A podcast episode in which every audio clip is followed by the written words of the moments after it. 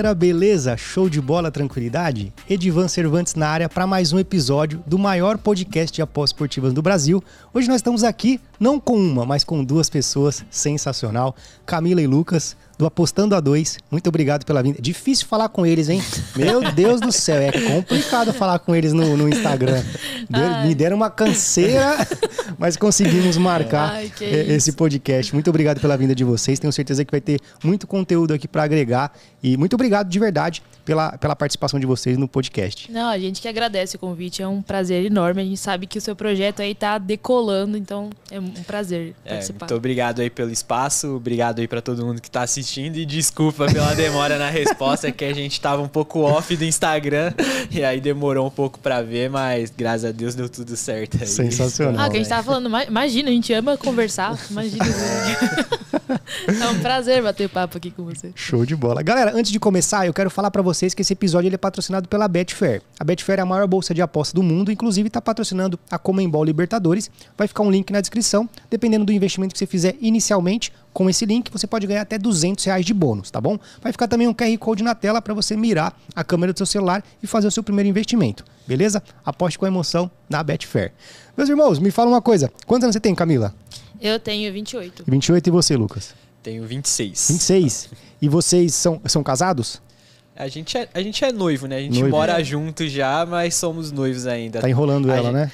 É, né? Ah, já É foi uma as- enrolação pro pedido, Não, é né? assim- E agora é uma enrolação pra gente casar. Ah, é? Tem um pro pedido é um também? processo. Não, é que às vezes a Caraca, vida velho. dá uns sinais, né? Que Ah. Eu pedi ela em casamento em dezembro, aí em janeiro chegou uma pandemia mundial, né? Ah. Tá vendo? Aí é é um sinal da vida, né? Foi, É, foi em março a pandemia, tá enrolando mesmo, hein? Mas aí a pandemia acabou atrasando os planos do casamento aí, aí a gente decidiu morar junto primeiro antes de casar, senão ia ter que adiar muito, né? Aí a gente tá, tá nesse processo, mas ano que vem sai. É. E essa Que desculpa cola. Camila? Colou essa, essa Ah, a gente finge, né? A gente finge pelo menos, né? Pra não dar mal-estar. A gente só fala, ah, é, é isso aí. E vocês têm filhos? Não, Não, Não, tem não. filhos? Não. Show, show de bola. É melhor assim por enquanto, né? Porque às vezes também filho, ah, talvez pro nosso mercado, pode ser que demande um pouco mais de, de atenção, entre outras Entendo. questões, né? Não, com certeza, mas isso é uma coisa que a gente sempre conversou também, É. né? Porque eu acho que se a gente tivesse filho, eu acho que a nossa profissão é uma das mais privilegiadas que tem de você conseguir acompanhar, né? A, a pessoa. Porque a gente ficava perguntando muito, se perguntando muito isso, de tá, quando a gente morar juntos, a gente começar né, a construir essas coisas, ter nossa família, como a gente vai conseguir ter tempo realmente para aproveitar tudo, Sim. né? E a gente trabalhando de casa, porque a gente tem o nosso escritório tipo, do lado do nosso quarto, né? Então é aquela coisa que a gente consegue ficar o dia todo em casa. Então, eu acho que para quem tem filho, eu acho que é uma área muito legal de você conseguir trabalhar e também conciliar de você realmente ser presente na, na vida do seu filho, né? Porque você tá ali presente o tempo inteiro. Show de Legal. bola. E, e me fala uma coisa, vocês, eh, antes de vocês serem apostadores profissionais, o que, que vocês faziam da vida? Qual era a profissão de vocês? É, eu sou formado em Direito, né? E eu me formei em 2017, que foi exatamente o ano em que eu saí do meu estágio para começar a viver desse mercado. Então, sou formado em Direito, mas nunca exerci a advocacia nem nada, só tenho a formação mesmo. E a Camila era funcionária pública, né? Sério? Fui, fui- fui funcionária pública por sete anos. Caraca, velho. É, então foi uma, né, foi um choque assim para minha família quando eu falei que eu ia largar, né, meu cargo público para ser apostadora, que até então muitas pessoas nem entendem ainda o que que a gente realmente faz, né? Até começar a explicar e entenderem. Então foi um choque assim, mas não me arrependo nem um pouco, muito feliz. E, e- mas assim, nessa questão da família, você acha que teve, teve algum certo receio ou bloqueio ou até mesmo preconceito pela, pela essa transição ou não? Eu acho que preconceito não, porque a gente é muito privilegiado com a nossa família, que eles sempre apoiaram muito a gente, né? Então, eles confiam muito no nosso julgamento, então quando a gente falou que queria levar isso a sério, eles falaram: "Ah, se vocês acreditam que isso dá certo, tudo bem". Só que tem aquele certo receio, né? Porque nossos pais, né, nossos tios é, é de uma geração que é acostumada muito isso de você trabalhar tantos anos, se aposentar, ter sua renda fixa ali, então saber quanto você vai ganhar por mês, né, ser registrado. Então, acho que eles ficaram com esse receio, assim, mais uma preocupação de ver que a gente ia lidar com uma renda variável, de a gente não ter aposentadoria, mas é que a gente vive conversando que quem é que vai ter aposentadoria né, na nossa idade, assim, na nossa geração. Então, acho que foi mais receio por isso mesmo, mas Sim, preconceito, graças a Deus, a gente sempre teve muita sorte. É, com isso. o maior medo da minha mãe era eu não me aposentar. Era Ah, o era? desespero Sério? dela no começo, mas e aí, você não vai se aposentar, tudo. Mas assim, é.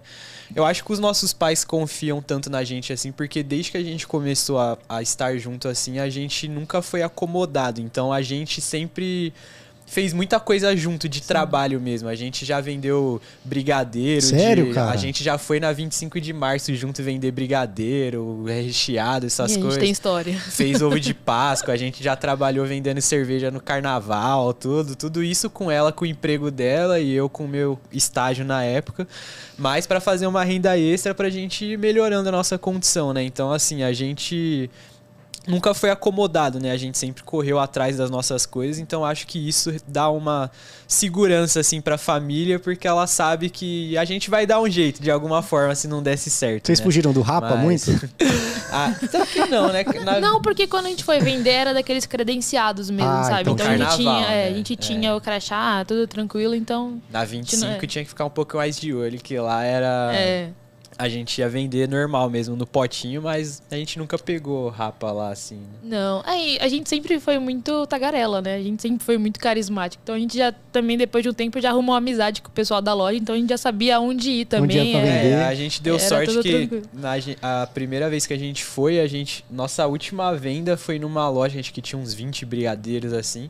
Aí era um, um- Acho que era um japonês, né? O dono da É. loja. Aí ele chegou, experimentou um, aí ele gostou e comprou pra todo mundo da loja dele. Aí ele zerou a caixa. Aí toda semana a gente ia lá e vendia pra ele, aí ele já fazia quase que o fim de semana inteiro já. Caraca. Ah, isso É. deve fazer uns sete muito. anos. Sério? E dessa época ele já falava, ah, vou comprar o brigadeiro de vocês pra vocês casarem. É. Ah, é? Aí a gente não casou ainda, mas tá, tá tudo certo. Vai, vo- continua voltando lá, Matheus. Dá, né? Casar tá caro, tem que vender muito brigadeiro. É, tá? não rolou ainda.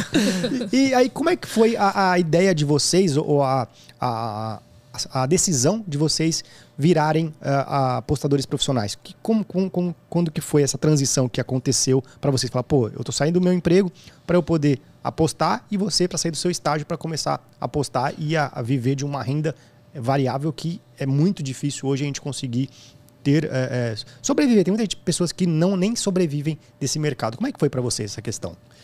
É, eu conheci as apostas através de do meu melhor amigo na época. A gente, eu tinha acabado de sair da escola e ele começou a fazer as apostas tudo, só que a gente sabe que essa vida é um pouco solitária, assim, né? Aí ele tá naquele começo que você fica angustiado com os jogos, tudo. Aí ele falou, mano, eu não aguento mais fazer isso sozinho, faz comigo aqui. Aí ele que me deu os primeiros 50 reais pra apostar. Ah, é? Aí eu lembro até hoje que eu, minha primeira aposta eu já coloquei os 50 reais no, no São Paulo pra vencer o primeiro e o segundo tempo, porque o São Paulo já tava ganhando de 1 a 0 e tava pagando, sei lá, 1,90. Aí eu achei, ah, é só continuar vencendo, mas aí era aquela que ele tem que no Fazer segundo mais. tempo zero e tem que ganhar de novo. Aí fez nos 90 e tantos e ganhou aquela sorte de iniciante. E aí a gente começou a fazer isso recreativamente até que a gente foi vendo assim que a gente tava tendo um resultado legal. Aí a gente criou uma página no Facebook e na, ép aí, na época a gente começou a escrever prognóstico, tudo foi ganhando um- Notoriedade e uma tal. notoriedade tudo. Na época a gente chegou a ser a segunda maior página do Facebook ainda. Sério? A gente tava atrás do Quero Apostar só. É, Aí a gente fez um serviço junto, tudo. Aí nesse meio tempo eu apresentei a Camila, né, para as apostas. Aí teve aquela resistência um pouco. Se você quiser falar um pouco, aí já dou continuidade. Não, porque né, eu acho que é, é um dos maiores problemas né, que os apostadores passam, é exatamente essa coisa da, dos parceiros, da família, conseguir entender o que eles realmente fazem, né? E no começo, até as pessoas começarem a criar toda uma rotina saudável, é aquela coisa que final de semana a pessoa não quer fazer mais nada, só quer apostar. Então acorda para apostar, vai dormir apostando e quer ficar o dia inteiro na frente do computador, né? E, e eu, como eu na época eu trabalhava de segunda a sexta, eu só tinha sábado e domingo para poder aproveitar, que era, a época que a gente, fica- era o tempo que a gente ficava junto. E era a época que ele queria ficar apostando, porque sábado e domingo é, é onde tem a maior grade de jogos. Aí a minha resistência foi nessa questão de ele só queria ficar apostando. né? A questão não era ele apostar, era o ritmo que ele levava. Só que aí depois também, né, foi aprendendo a lidar de uma forma saudável. Eu comecei também, abracei né, de aprender junto com ele, então a gente começou a postar junto. Aí era aquela coisa de ser dois viciados juntos, pelo Ah, menos. é? Mas aí depois a gente conseguiu criar uma rotina saudável, aí a gente viu que realmente dava pra levar a sério. Mas no começo eu super entendo quem não me entende, gente, porque é, no- é normal, né? Você acaba se vislumbrando, ainda mais com essa coisa de sorte de principiante que muita gente tem. Você começa a ver que aquilo tá dando resultado, que tá te dando dinheiro. Então você acha que quanto mais tempo você ficar, mais dinheiro você vai ganhar, né? Então eu super entendo o pessoal assim que resiste no começo, porque é natural, né? Basta a pessoa saber mostrar de uma forma saudável como isso realmente acontece, que poucas pessoas conseguem fazer isso. E como é que é essa questão que você deu, falou um ponto muito ah, curioso pra mim, a rotina saudável de vocês. Como é que funciona? O que, que vocês consideram uma rotina saudável para as apostas esportivas? Ah, cara, eu acho que é, é, assim, um ponto que eu toco muito é, não é nem a questão da rotina, assim, mas a parte saudável da coisa, porque a gente, como a gente é um casal, a gente recebe muita mensagem, sempre recebeu muita mensagem de gente que, ai, como é que eu faço pra minha esposa entender o que eu faço, como é que eu faço pra minha mãe, pra minha família e tudo. E o primeiro é assim, eu acho que isso depende muito da, da forma com que você mesmo lida e apresenta isso para as pessoas, porque assim, muitos desses relatos a gente já vê aí a pessoa, por exemplo, ele, ele é casado, tem um filho e uma mulher. Aí ele tá apostando tudo, aí ele tá perdendo dinheiro, tudo, aí o filho dele entra no quarto, pai, vamos fazer não sei o quê. Aí ele já é grosso com o filho dele Desconta no porque ele filho. tá bravo.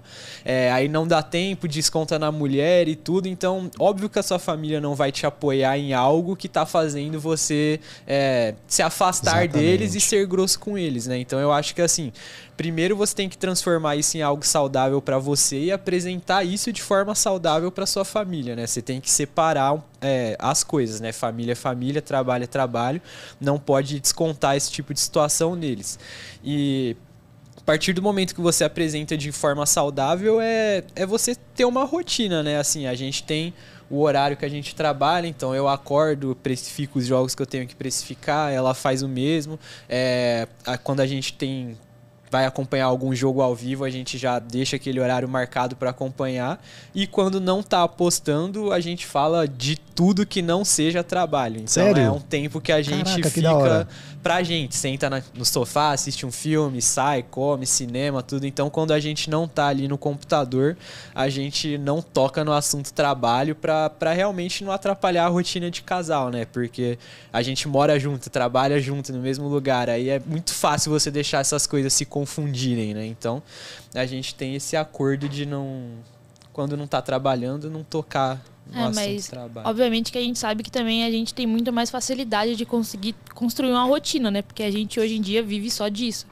Mas é aquela coisa que quem tem um trabalho fora, né, tem uma dificuldade maior de conseguir lidar, porque tem aquele tempo que vai ficar fora trabalhando, ainda então tem que chegar ainda, querer estudar, querer acompanhar os jogos, então eu acho que tem que tomar muito cuidado nisso da, né, da da frequência de, de acompanhamento que faz, porque, querendo ou não, se você pega final de semana, por exemplo, para acompanhar os jogos e querer acompanhar tudo, você não vai ter tempo de descanso, não vai, Vai ter viver, tempo. né? É, exatamente, você não vive. Aí chega na segunda-feira, você entra naquele ciclo vicioso que parece que você né, não tá vivendo, só sobrevivendo, porque a gente precisa também de um tempo para descansar, para relaxar, né? Então acho que as pessoas têm que tomar muito cuidado assim com isso de né, a frequência com, com que lida com isso, porque aí às vezes é uma, algo que poderia ser super, né, ter sucesso e conseguir deslanchar lá na frente, às vezes acaba terminando antes do que deveria, exatamente por não conseguir lidar com toda essa pressão psicológica que tem no começo. Isso é muito bacana vocês frisarem, porque realmente,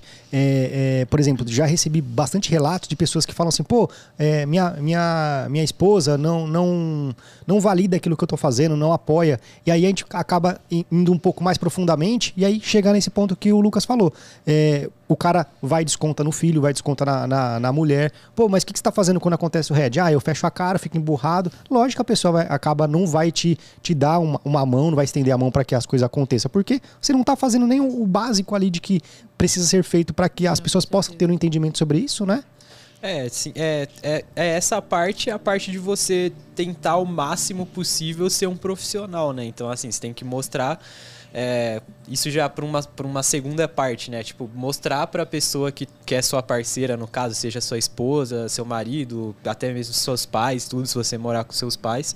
É, que você não está fazendo aquilo de brincadeira, né? Se você quiser levar. Então é importante você ter uma gestão, né, de risco, de ganhos, é você ter tudo certinho, tratar como um investimento, né? A partir do momento que você mostra um plano de trabalho, acho que fica mais fácil da, das pessoas compreenderem o que você está falando. E assim, isso que a Camila falou, né? Que no começo você tem muito isso de, ah, eu quero apostar a todo momento, tudo. A gente trabalha num mercado que ele é é muito vasto, sabe? Assim, então não tem necessidade de você perder um aniversário da sua família para ficar acompanhando Exatamente. o jogo. Tem rodada toda semana, tem jogo todo dia. Se você acompanhar. Você, e, e você nem precisa acompanhar tanta coisa para ter isso. Se você acompanhar, sei lá, um campeonato brasileiro Série A e B e uma Premier League, uma Bundesliga, sei lá.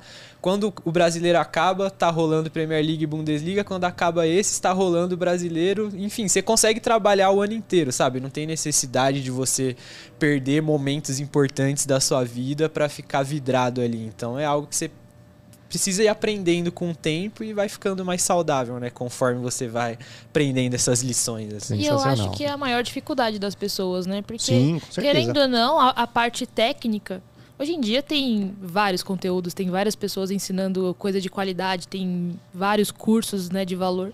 Só que é essa coisa que é o psicológico que não, não tem como você ter uma fórmula ali, né? No dia a dia de você realmente tentar implementar e realmente seguir aquilo, porque quando a gente abre caixinha de perguntas, por exemplo, eu acho que é uma das coisas que o pessoal mais vem falar que está sofrendo é exatamente essa parte da, né, da, do mindset mesmo, da parte psicológica, não é da, da, da parte técnica mesmo, de aprender um método ou, algo do tipo.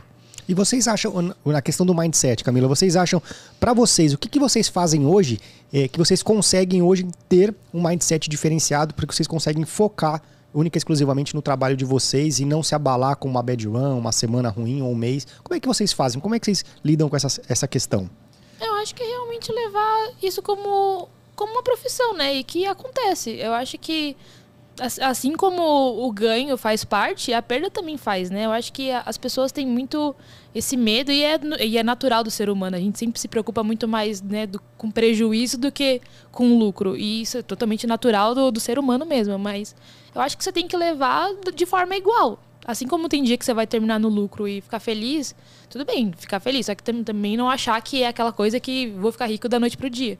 Assim como você terminar um dia no prejuízo de não achar que vai quebrar no, próximo dia. Você tem que levar cada dia de forma igual, né? Você realmente ter um, um método ali, né? Uma, uma sequência que você leve de forma linear. Porque eu acho que é a maior dificuldade de. Tem gente que acaba perdendo tudo, acaba quebrando exatamente porque vê que começou ali num prejuízo que já está um pouquinho além ali do que deveria, já se desespera e aí tem, começa a fazer loucura, começa a ir totalmente fora do método e aí acaba se enrolando e acaba quebrando, ah, quebrando a banca por causa disso. E eu acho que é, é o principal, você realmente levar isso como faz parte, né? O ganho, a perda faz parte. E, querendo ou não, isso daí já ajuda bastante. Né? Sensacional. É, eu acho que o, o método, ele, ele serve para para te, te acobertar nessas situações. Por exemplo, se você está passando uma bad run, mas você tem um método de trabalho validado que você sabe que é lucrativo, você tem a proteção dos seus registros e da sua planilha. Então, assim,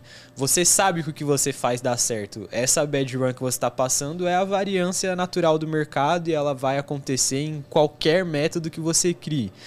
Só que desde que esse método esteja validado, você tem os seus registros ali de longo prazo e você sabe que aquilo vai te dar um retorno que essa bad run eventualmente vai passar e não vai fazer cócegas no, no seu rendimento no longo prazo. Então acho que essa é a importância de ter um método e a gestão porque a partir do momento que você tem isso muito bem definido, quando você tem uma bad run é algo que não te afeta tanto psicologicamente, porque você tem ali na sua cara é, exemplificado que o que você faz dá certo, entendeu? Então, quando você trabalha sem método, sem rotina, eu acho que a bad run acaba te desesperando um pouco porque você não tem aonde se apoiar. Meu Deus, o que eu estou fazendo, tudo. Então, acho que a importância do, de método e gestão e registrar tudo que você faz é isso, porque com os registros você consegue é, fazer essa avaliação, porque também nem toda bad run é é natural do mercado. Tem, Exatamente. tem bad run que o seu método já não está mais alinhado. Então você precisa estudar os seus registros, ver o que não está mais dando certo,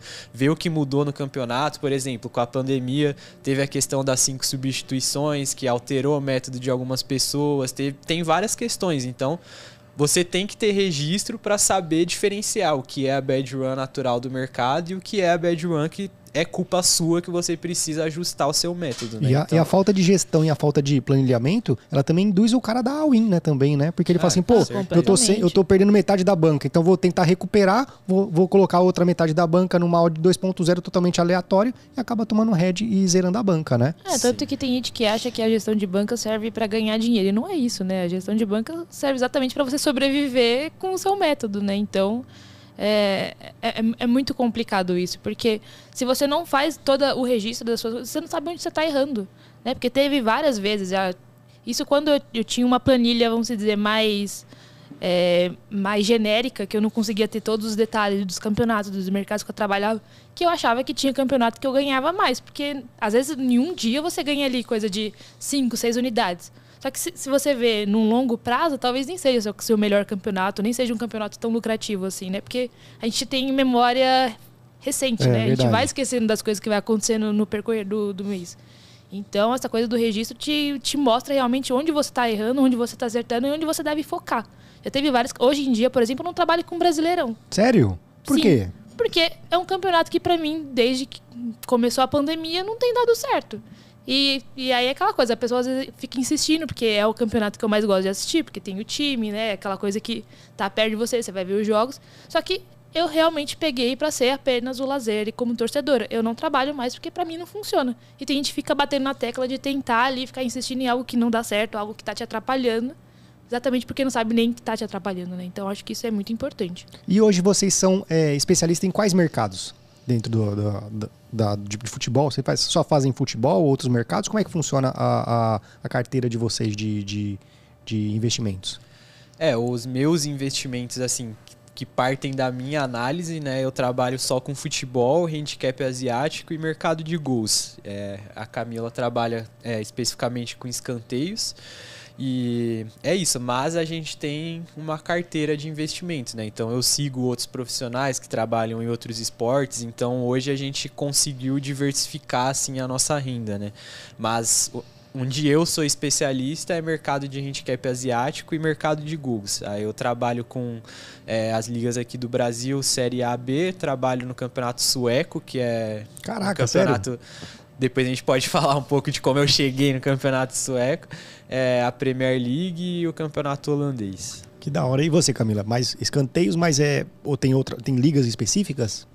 Sim, que eu acho que isso é importante também, né? Porque eu acho que as pessoas é, pecam muito nisso de achar que escanteios, por ser quem trabalha com escanteio limite, por exemplo, né? Que é, querendo ou não, é, é um retorno muito mais instantâneo, né? Que em 10 minutos ali você já tá com sua aposta feita, já voltou que tinha que voltar.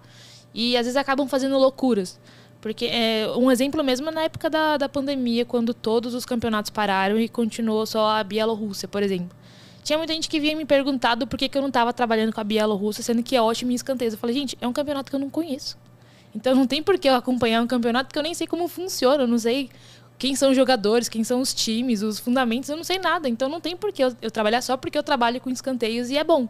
Então eu acho que é importante sim você ter as suas ligas ali, você se especializar nelas, conhecer o máximo possível, porque isso é algo a mais que vai realmente te ajudar a potencializar seus, seus ganhos, né? Você saber no que você está apostando, né? Não sair apostando ale- aleatoriamente.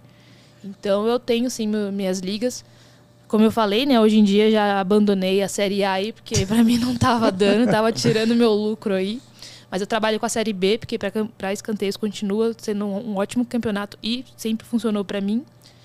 Premier League e a MLS são os principais, assim. Sensacional. Sensacional. Quer falar uma coisa?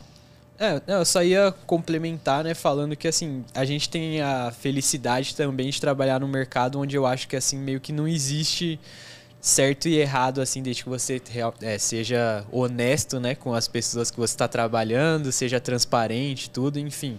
Mas, assim, o nosso modelo de trabalhar é esse modelo onde a gente é, trabalha de acordo com os nossos, o nosso conhecimento das equipes, utiliza também estatística, mas com o nosso conhecimento dos campeonatos, né? Mas também conhecemos gente que utilizam só estatísticas, que conseguem trabalhar em qualquer campeonato do mundo.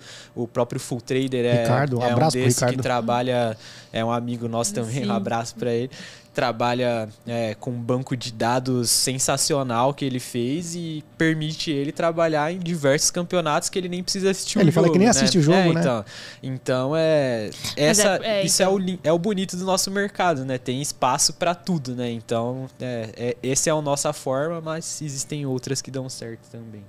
e, o, o, mas assim, uma coisa que eu, eu acho importante também, porque assim, você falou uma coisa que para mim é muita, muita verdade. O mercado, ele é para todos né? Mas eu acredito que nem todos são para o mercado nessa questão. E também a questão das, da, a, de trabalhar com só estatística, trabalhar só com é, tempo de tela, trabalhar com informações, trabalhar com scout, entre outras questões. Tem muita gente, por exemplo, que banaliza, por exemplo, trabalhar só com, com estatística. Tem gente que banaliza só trabalhar com é, é, leitura de jogo, né, de, de tela. Então, isso que você falou faz muito sentido, porque não tem certo e errado. Eu acho que cada um seguindo um método, seguindo. Ah, obviamente, é, um método, ele, ele só, na minha opinião, ele é validado a partir do momento também que ele é para ser lucrativo. Não adianta ter um método lá, ah, eu tenho um método, mas o cara só toma só regra. Então, para mim, não é método. Então, é um método é, é falível, né? Você então, tem que aprofundar naquilo que você está fazendo. Sim. Né? Então, a questão de, de que, que ele falou é muito importante, porque as pessoas têm essa falsa ilusão. Pô, se eu estou fazendo só leitura de tela, o meu que está certo, a estatística está errada. Se eu faço só estatística, leitura de tela está errado. Tem essa questão, né? Parece ter um, uma, uma rivalidade, uma briga, né? né? É, tem, Acho que até antigamente até tinha mais, né? Hoje em dia as pessoas já estão é, entendendo um pouco mais o lado um do outro. Assim, no Betmaster teve até uma brincadeira lá do, do Full Trader que trabalha com estatísticas e o Theo, né? Que trabalha com, com leitura. Não teve de jogo. dos dois, não? não então lá se abraçaram lá, conversaram, estavam no mesmo painel, se abraçaram. É, mas tinha muito essa questão, né? Mas, mas é que assim, também antigamente eu acho que o mercado ele ainda está no começo, mas antigamente estava ainda mais, né? Então, é, foi o tempo, as pessoas foram vendo que tal pessoa trabalha dessa maneira de forma responsável e ganha dinheiro, e a outra pessoa também ganha dinheiro, e aí hoje em dia tem gente que utiliza os dois. É, então, o mercado foi conhecendo né, as opções que tem, foram se respeitando, mas é isso, tem espaço para todo mundo aí. É, eu mesmo não, não sendo o meu modelo de trabalho, eu já elogiei infinitas muitas vezes o sistema que o Full Trader tem de banco de dados, que é algo absurdo, assim. Ele e a equipe dele construiu um monstrinho lá de banco de dados. É matemática é... pura, né? Você fica até doido, assim. Ele é sensacional. O Ricardo ele tem uma inteligência fora do comum, né? Na questão de, de didática. E é um cara que também gosta muito de falar, né? Também ele, ele gosta de, de explicar, ele gosta de deixar é, o porquê que ele está fazendo aquele tipo de método. É umas questões muito bacanas. E com relação à gestão de vocês, o que, que vocês sugerem hoje de gestão de banca? Vocês têm alguma coisa que vocês pod podem sugerir ou alguma coisa que vocês aplicam na metodologia de trabalho de vocês? Como é que funciona hoje?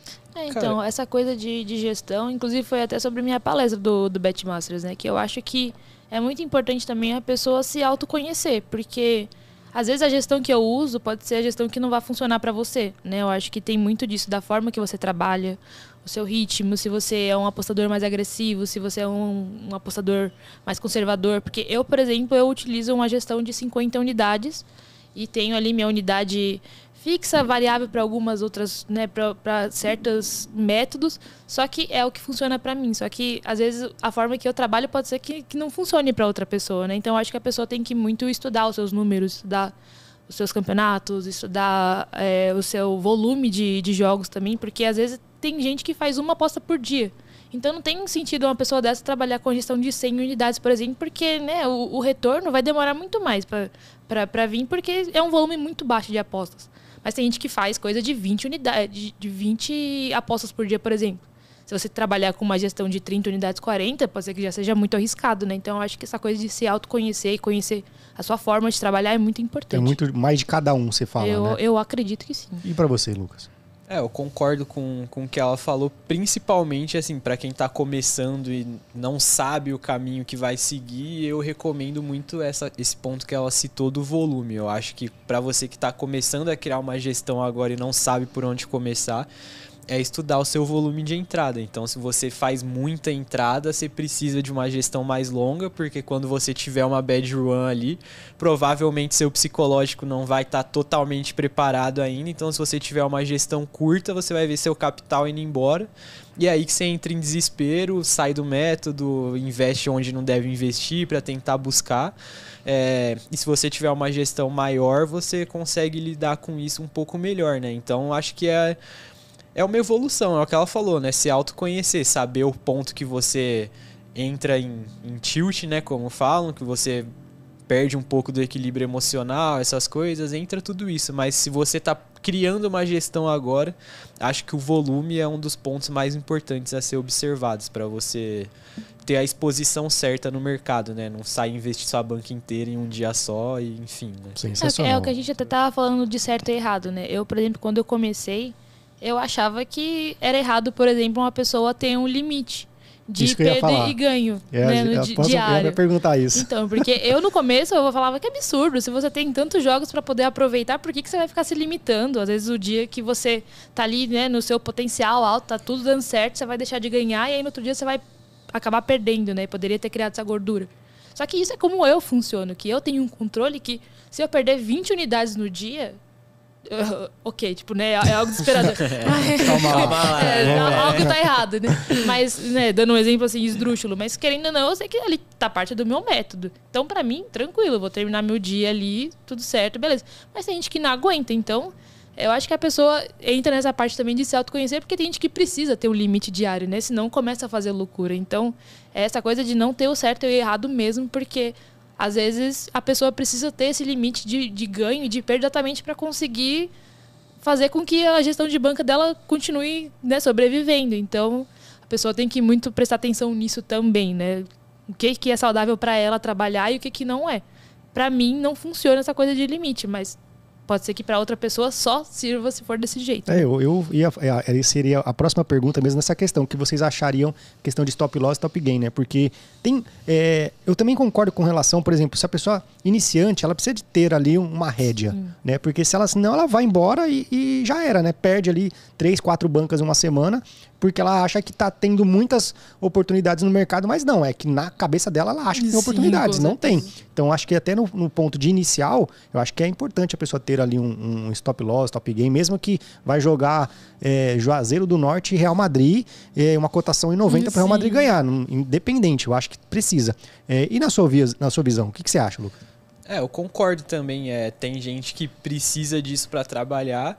É, assim, eu não utilizo é, tanto stop loss e stop gain, mas é, é, eu acho que é por esse ponto que você citou, né? A gente já tem uma certa experiência no mercado, então assim, eu acho que eu colocar esse limite é, em mim mesmo, sendo que eu já tenho um método validado, sendo que eu sigo a gestão, sendo que eu tenho total controle do meu capital, total controle assim, entre aspas, né? Sei que eu não vou me expor ao risco mais do que eu deveria. Eu acho que eu colocar esse limite é basicamente eu perder algumas oportunidades que eu posso ter que já estão dentro do meu método, né? Mas no começo, quando você ainda não tem esse controle, eu acho que pode ser importante, sim, e nem só método de de financeiro na banca, assim, mas assim, eu acho que no começo é importante você é, ter um propósito assim para o seu dinheiro também. Por exemplo, nem que seja assim, nossa, eu vou fazer 50 reais essa semana e vou sacar para eu comer um McDonald's com, com a minha namorada. Não sei. Porque eu acho que, principalmente no começo, você transforma muito seu dinheiro em dinheiro virtual e isso acaba perdendo valor conforme você está trabalhando, porque a pessoa deposita lá na banca, aí ela tem lá 100 reais na banca. Aí se eu te falar, você me dá 100 reais aqui, aí você tem 50% de chance de eu jogar ele no Rio e 50% de chance de eu transformar ele em 200 reais para você. Você vai confiar assim de cara e me dar? Não, porque você tá com o dinheiro na mão ali, você tá sentindo.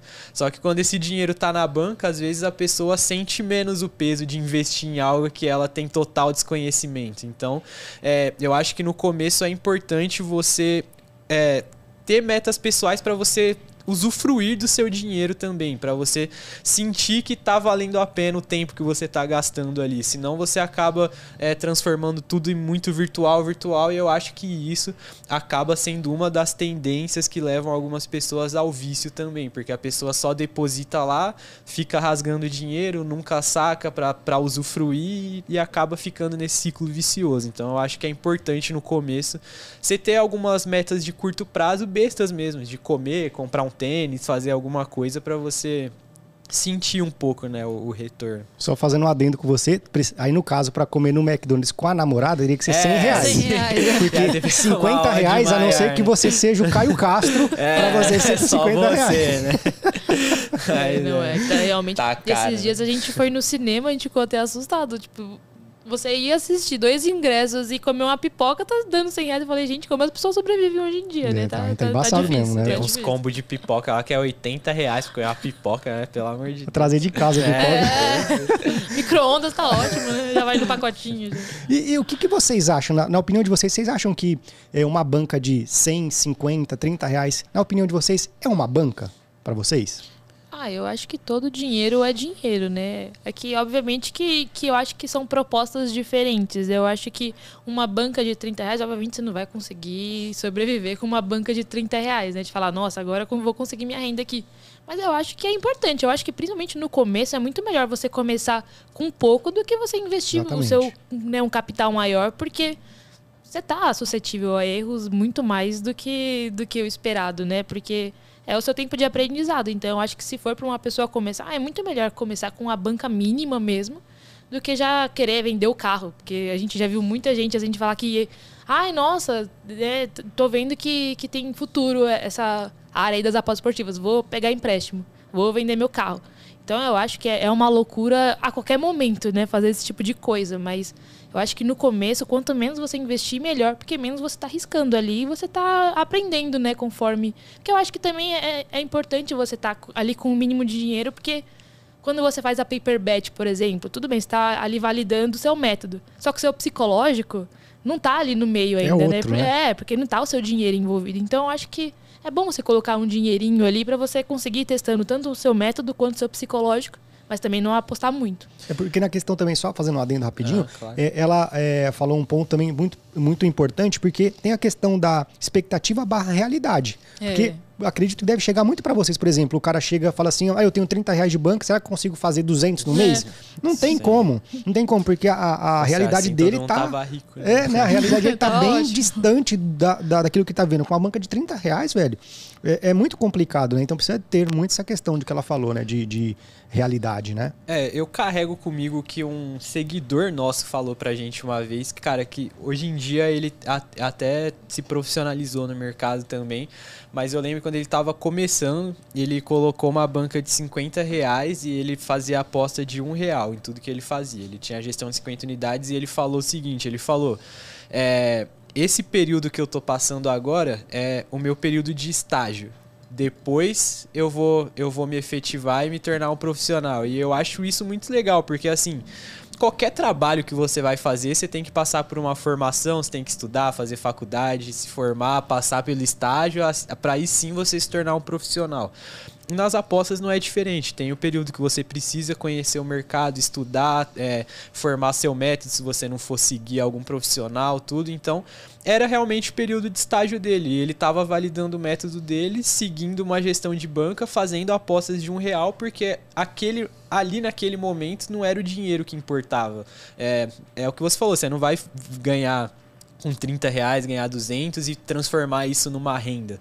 Mas esse período é talvez um dos períodos mais importantes da sua carreira, que é onde você vai se preparar para depois investir um dinheiro que pode sim se transformar sua renda principal. Então, eu acho que é isso. Assim como qualquer profissão, tem esse período de estágio, é uma banca sim, mas é uma banca para você se preparar para o mercado. Então, assim, você não pode querer ficar pulando etapas, né? Você precisa passar por esse processo para chegar no próximo processo, que é se profissionalizar no mercado. Sensacional. Ou tem a outra opção que é você seguir profissionais, né? Se você não quer se dispor desse tempo, é estudar gente que já está nesse mercado há um tempo, que você confia, é lucrativo e fazer seus investimentos seguindo essas pessoas, mas acho que esse período do estágio é, é um período muito importante e eu levo comigo desde que ele me falou, porque achei muito legal a visão dele da coisa. Isso é, é muito legal, né? Porque é. precisa também ter é, bastante pessoas ter esse tipo de visão, né? Porque eu acho que é pouquíssimas, pouquíssimas que tem esse tipo de visão, né? Porque eu acho que é uma das maiores ilusões das pessoas de achar que, ai, eu não consigo ser lucrativo porque minha banca é pequena. Se você me desse aí uma banca de 50 mil reais, você vai... gente, não tem como. Se você não consegue lidar com 50 reais, você vai conseguir lidar com 50 mil. Não Porque a stake como. do cara vai ser muito é, grande. Não tem Sim. como. É, é você tem, que, tem um processo, né? Não adianta você já querer começar com muito, porque você não vai ter o psicológico para aguentar isso. Mas é muito louco mesmo, porque imagina só também, um cara que ele nunca teve 50 mil reais na vida. E aí ele fala assim: ah, se eu tivesse uma banca de 50 mil reais. Ele nem, ele nem teve a, a experiência de, de, de, de gerenciar uma banca de 50 mil. Imagina, o cara no primeiro head que ele tiver ali, é, ele já para. Loucura. Eu falo, isso funciona até para quem já está há algum tempo no mercado, que assim, conforme você vai trabalhando, seu capital vai crescendo, só que assim, sempre chega um momento que você aumenta a sua unidade e você faz a sua aposta e você fica um pouco mais nervoso do que você costuma ficar, porque o capital é maior. Aí nesse momento é onde eu dou a pausa e falo: "Não, vou voltar, vou continuar aqui até eu me sentir seguro o suficiente para chegar nesse ponto. E aí você vai se conhecendo e subindo aos poucos, porque se você for deixando é, isso passar, tô nervoso, aí é a hora que você perde a cabeça e põe tudo a perder, né? Mas então... o nível de maturidade seu já tá elevado pra você chegar nesse é, período de falar assim, muito... assim, pô, é. eu tô com a mão tremendo aqui, deixa eu é, diminuir e tá. voltar, né? É, é, muito louco. Leva experiência, né? A gente já quebrou muita cara antes, né? Já quebrou muita banca no começo também, então é a experiência que o mercado dá, mas que a gente tenta passar para quem tá assistindo, né? Pra tentar pular essa etapa, né? Quebrar esse. Eu acho que é para isso degrau. que a gente serve, né? Sim. A gente que chegou um pouco antes, a gente tentar dar atalho para as pessoas que estão chegando agora, né? Verdade. De tentar não repetir os erros que a gente cometeu lá no começo. E a gente sabe que mesmo a gente trazendo coisas assim, tem muita gente que continua fazendo. Ah, não tem como. Entra por um ouvido e sai pelo é, outro. É muito louco isso, né, velho? Assim, a, uma das uma um, um, um dos meus propósitos foi com a criação do podcast era eu falar o quê? Se eu conseguir mudar a mentalidade de uma pessoa, eu e o convidado, eu e os convidados mudar a mentalidade de uma pessoa, já tá valendo o propósito. Mas a gente sabe também que, pô, cara, é muito difícil, né? As pessoas, elas, é, pô, é, assim, a gente traz conteúdo de qualidade, traz pessoas como vocês, assim, com conteúdo vasto de, de, de inteligência também, de vivência no mercado, e, e mesmo assim chove de, de direct, por exemplo, o cara fala assim, meu, é, o que, que você acha de eu dar a win da minha banca? Fala, pô, não, o cara não prendeu nada, velho. Não, não, sabe, rasgou tudo que, que, que foi ensinado, e, e isso às vezes frustra, né? Isso às vezes acaba frustrando até mesmo. Já em alguns momentos pensei até em desistir pelo fato de assim, pô, não tô fazendo porra nenhuma. Tá adiantando, tá adiantando é, de nada, né? É complicado, né? Porque são duas coisas que vão, vão crescendo juntos, porque querendo ou não, a gente está vivendo também um momento do país que as pessoas estão passando muita dificuldade, né? Porque tem muita gente desempregada, então tá desesperado por esse dinheiro. E ao mesmo tempo que aumentou muito essas pessoas precisando desse dinheiro imediato, também aumentou muito essa mídia enganosa, né? De dinheiro fácil. Então, acaba acaba sendo muito complicado porque as pessoas que chegam por essas pessoas no, no meio acreditam muito que dá para ficar rico da noite pro dia, né? Que dá para você multiplicar absurdamente seu dinheiro. Então, é, é um mal aí que tá complicado lidar, porque exatamente acaba enganando pessoas inocentes que não fazem ideia, né, do que estão acreditando. E qual é a opinião de vocês sobre esse marketing enganador? Mais assim, um, um, vocês têm um posicionamento mais é, crucial sobre isso? Ou vocês acham que, tipo, infelizmente é do mercado, que a gente tem que aprender a lidar com, com isso? É como se fossem as margens da sociedade? Cara, eu, eu como pessoa, assim, eu sinceramente, às vezes eu duvido como algumas pessoas conseguem pôr a cabeça no travesseiro e dormir à noite, assim, porque você vê algumas coisas assim, já vi gente aconselhando pessoa a fazer empréstimo para investir no story, gente com muito Sério, seguidor, mano? assim. É, então, assim, você acaba vendo umas coisas muito bizarras, assim, cara. É, quando eu lá voltando lá atrás, quando eu te falei que eu tinha esse serviço antigo, que era com um amigo meu, a Camila até chegou a participar dele, etc. Naquela época eu ficava muito no atendimento, assim, né? Tipo, falava muito com o cliente. Cara, eu já recebi muito relato, assim, de. É, mesmo você insistindo que não, tipo, falando, cara, não segue mais meu grupo, porque, tipo, você não tá nesse estágio ainda e tudo, porque é cara que falava, meu, tirei o dinheiro do leite essa semana para tentar fazer, para não sei, para dobrar pro fim de semana, né? entendeu? Essas coisas. De então, colocar o aluguel do mês. então você vê Caralho. uma, você vê uma e você vê uma realidade assim, tipo de tem gente que é ir- não sei se é desespero, as- alguns são desespero, entendo, alguns são irresponsabilidade mesmo, mas que assim, estão colocando um dinheiro ali do sustento da família às vezes naquilo, sabe? E, e é a nosso papel mostrar para as pessoas qual é a real realidade, que isso daqui não é fácil, que você não vai ficar milionário e tudo. Só que aí, infelizmente, essa, esse papo de ser fácil vende muito, né? Então essas pessoas que vendem isso ganham muito dinheiro, conforme elas ganham muito dinheiro, elas ganham muita mídia, anúncio, vão em programas grandes, isso, aquilo, e aí elas acabam. Não todos, né? Mas assim, quem faz a, quem faz a coisa errada, né? Acaba chegando em muito mais gente, então muito mais gente entra no mercado com essa Através visão deles, né? errada do que, do que a visão certa. E aí é o que você falou, às vezes a gente consegue salvar alguns, né, que se interessam um pouco mais e buscam esse conteúdo, mas tem muitos que se prejudicam muito no caminho, né? Então é algo assim que eu recrimino muito e se eu puder combater, eu combato, porque é o que eu te falei, eu acho que acho que a gente tava falando em off até, né, antes, que eu acho que assim, não, a gente, fal- a gente falou aqui no ar, é, não tem certo ou errado desde que você seja honesto e transparente com as pessoas no que você está fazendo, né, e o que muita gente faz é desonesto, né, que vende uma realidade que não existe. Então é, é bem complicado, cara, porque aí às vezes a gente faz um trabalho sério, por exemplo, aí sei lá, tem um mês que você arrebenta e entrega 30%. E aí tem gente que, nossa, mas 30%? Só que 30%? merda, tem- o cara lá tá Porra. fazendo 400 no mês, não sei o que e tal, e tipo, não é verdade, sabe, cara? Tipo, é gente que maqueia a planilha, que mente, que exclui isso, exclui aquilo, então é, é muito complicado, cara, eu acho muito complicado. E na sua opinião, Camila? Ah, eu repudio completamente, né? É que não é do meu feitio ficar apontando o dedo na cara de ninguém, né? De falar, ah, essa pessoa aqui é picareta.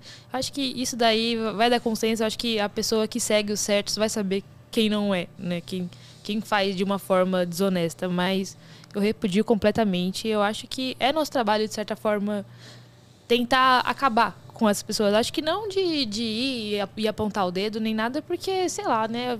Não é do meu feitio. Cada um, cada um, né? É, eu acho que cada um tem a sua própria consciência, né? Mas exatamente de tentar trazer a parte boa, né? De trazer o conteúdo certo, de trazer o máximo possível que a gente puder, exatamente para ensinar essas pessoas a virem pro, pro lado certo para realmente ter uma, uma, vida próspera nisso, né? Porque a gente também começou com banca de 50 reais. Até a gente começar a ver que dava para investir mais. E hoje em dia a gente vive só disso. Mas porque a gente teve paciência. Eu acho que as pessoas têm que ter paciência. Porque é um mercado que, se você se dedicar, se você estudar, tem muito futuro, mas se você realmente ter a paciência de estudar e esperar para que isso aconteça, né? Porque as pessoas querem ficar ricas da noite pro dia e aí fazem essas loucuras, acreditam nessas pessoas, né, que dão promessas absurdas e acaba perdendo dinheiro e é, é, é com- complicado, É né? complicado. É E, e você tinha falado, Lucas, que eh, a gente ia até voltar um pouquinho no, no assunto. Você falou como é que você ingressou na questão do, do mercado lá, do campeonato sueco, né? Como é que foi Ah, essa é questão? verdade. Foi Cara, pelo Ibrahimovic? Não. Cara, acho que é muito peculiar essa história. Eu tava em casa e aí chegou uma notificação de seguidor no meu Instagram pessoal mesmo. Ah, Aí eu fui ver quem era e era um jogador que jogava na segunda divisão da Suécia. E provavelmente ele veio me seguir por causa de robô, né? Que as pessoas usam e tudo. E como eu sigo muita gente de futebol, deve ter vindo me seguir. Aí eu segui ele de volta, tudo, vi que era jogador. E aí eu comecei a falar, caramba, da segunda divisão da Suécia, não sei o que. Aí eu assisti um jogo do time que ele jogava. Aí eu gostei tudo, aí eu fui comentar com ele no Instagram, caramba, assisti seu jogo lá, não sei o que, tudo. E ele não tinha muito seguidor, né? Ele era um jogador brasileiro da segunda, jogava na segunda divisão da Suécia. Aí ele me respondeu e ficou por isso mesmo. Só que aí eu fiquei assistindo os jogos, assistindo, assistindo e tipo, falei, caramba, não sei o que. E ele na época ele tava brigando pela artilharia do campeonato, tava jogando muito bem e tudo. E aí ele fazia live jogando FIFA na Twitch e tipo tinha duas pessoas que assistiam assim. aí eu comecei a entrar lá e com- conversar muito com ele. E aí, conversa vai, conversa vem. Peguei meio que uma amizade com ele. E aí, tipo, comecei a conversar sobre a rotina de jogador lá. E com isso a gente pegou algumas informações de como funciona o campeonato, tudo, e como eu assisti. Cara, virou seu scout lá. É, e como eu assisti os jogos dele, eu fui conhecendo alguns times, e aí, através dele, eu conheci portais de notícia lá de fora, é, portais de torcedor, dos clubes, tudo. Então eu consegui construir uma rede de informação, né? E aí eu comecei a trabalhar, porque, cara, é um campeonato muito gostoso de assistir, assim, é um, é, é um campeonato bem estruturado, os jogos são rápidos, assim, é um, é um campeonato que eu gosto de verdade, assim, de assistir. Mas comecei por causa disso, cara, que um jogador veio me seguir aleatoriamente, e a gente começou a conversar. E isso se tornou um insight muito grande para mim, assim, para conhecer outros campeonatos, assim, que dá para trabalhar, porque assim, tem jogador brasileiro em qualquer campeonato do mundo, basicamente. E esses campeonatos menores, eles não têm tanta mídia, né? Então esses caras não são muito conhecidos. Então se você chega lá e fala que acompanha o trabalho deles, eles são abertos à conversa, né? Óbvio, né? Que você não vai se aproveitar do cara e... Oi, eu quero isso, isso. Pô, toma um cartão hoje É, também. você, você tem que manter o respeito, né? Assim que nem eu comecei a conversar com esse cara sem falar de futebol aposta, foi natural assim, né? E aí através disso você vai ganhando conhecimento sobre as coisas. Então, comecei a trabalhar lá por conta disso e hoje, depois da Premier League, é meu principal campeonato de rendimento, é o campeonato sueco. E você conseguiu passar algumas hoje. informações pra Camila postar em escanteio lá também ou não? Não, ela, ela até tem, tá postou um É, tempo, um mas, tempo, não, mas não não- seguiu, não. Não, Não foi virou. muito, não. É, porque eu, eu gosto de, de ter menos campeonatos mesmo pra eu conseguir focar mais, né? Então aí quando eu comecei já pegar vários, não funcionou muito pra mim, não. Então Já- já foquei naqueles que, na- é, na- naqueles que eu já tava confortável já e ficou por isso mesmo. E me fala uma coisa, vocês, o que, que vocês acham na, na visão de vocês hoje, já, já profissionais do mercado? Se vocês pudessem mudar alguma coisa nas apostas esportivas, o que, que vocês mudariam? Eu ia bater na, é, acho que eu ia bater na tecla, mas eu acho que eu ia falar exatamente essa coisa de promessa, de promessa de dinheiro fácil. Que eu acho que isso mudaria muita coisa, né?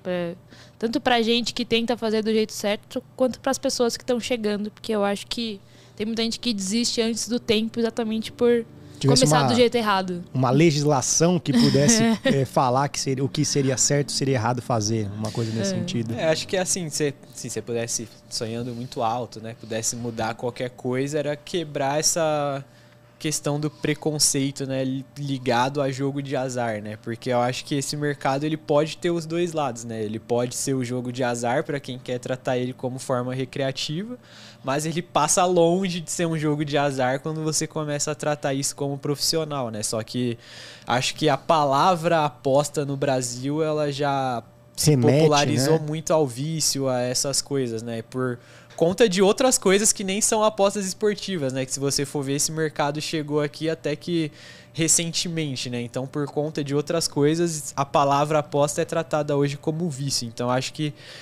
se eu pudesse mudar algo, era quebrar meio que esse preconceito inicial que as pessoas têm a, a partir do momento que você fala aposta, né? Assim, É pra- uma das coisas mais difíceis você explicar o que você faz, né? Pra quem não, não, não conhece do assunto. É você fala- falar que você aposta. Tá, e quem ganha hoje, né? É. Ou então, tá, mas isso aí é que você faz nas horas vagas. Você trabalha É, com o que que você trabalha? é.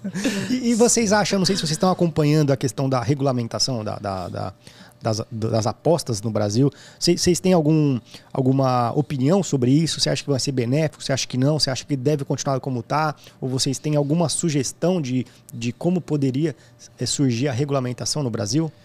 Cara, eu faço parte da Baesp, né? Que é a associação brasileira que tem de apostadores aqui no Brasil. Lá dentro a gente tem o nosso presidente, que é o Rodrigo Louco, até mandar um abraço pra Grande ele. abraço que para ele. Tá no mercado, vixe, muito tempo. Teve que, tra- é, época do tra- teve que traduzir conteúdo, porque aqui. E da época que era tinha Rodrigo ainda. Sóbrio, aí virou Rodrigo É, Louco, tá, né?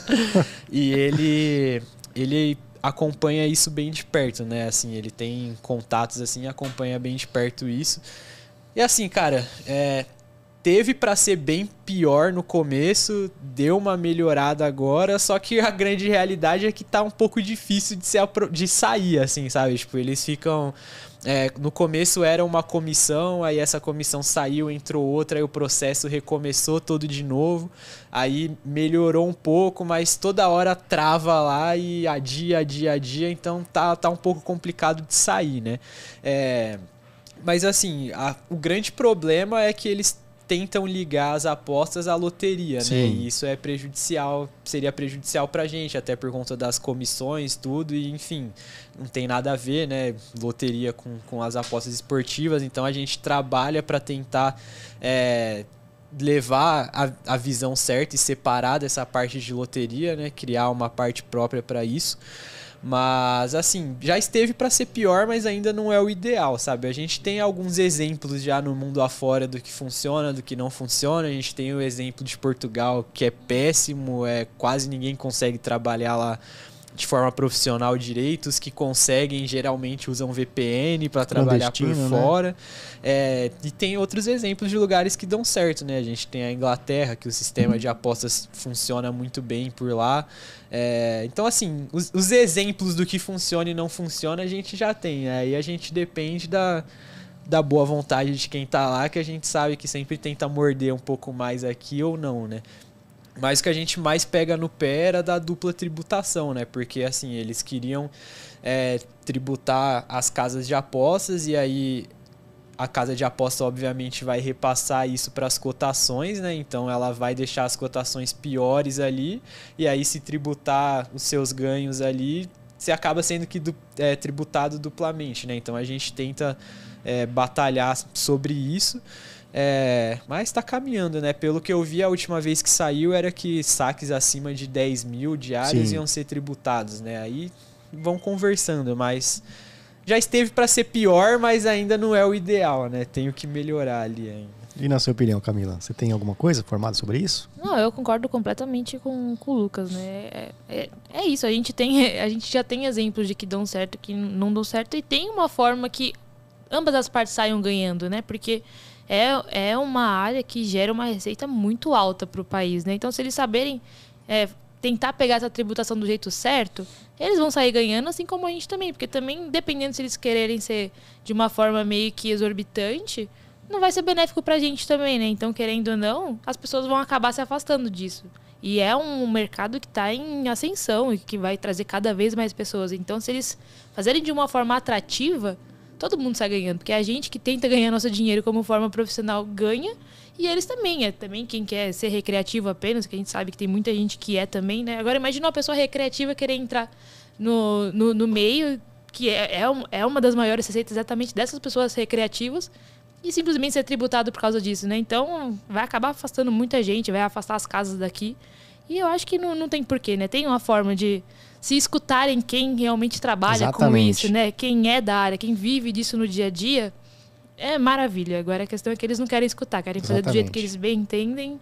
É, e aí isso vai que você falou abaixo. é sensacional porque é, eles, eles parece que nessa comissão não tem ninguém que é de apostas para poder lá é, falar o caminho certo, né? E também, até uma, uma vez que teve um podcast, teve eu, o Full Trader, o Pedro Pombo e o César, ele falou assim, o Pedro falou assim, pode, é, falou assim que ah, levantou a hipótese, né? Falou assim que pode ser que eles também tenham colocado, num, é, eles colocaram até num bolo lá, questão de jogo do bicho e tudo mais, no mesmo balaio ali, até mesmo para tirar o foco das apostas esportivas, a, é, aprovarem a questão do bingo e da, da é, jogo do bicho, essas coisas, coisas, e aí ficaria em stand-by a questão das apostas. Então, até mesmo poderia ser uma, uma, é, uma articulação Jogando. política para que eles aprovassem só o que eles querem e deixar o que de fato é importante de lado. Né? Também teria essa questão é, dúbia aí que a gente poderia sofrer. Mas eu acho que é, eu, na minha opinião, não sei se ainda sai esse ano, né? Tava alguma coisa para sair para agosto, talvez ah, não e tudo mais. Difícil. É muito difícil. Né? Tá chegando eleição. a eleição agora, vai se arrastar provavelmente para o próximo mandato, né? Acho bem difícil.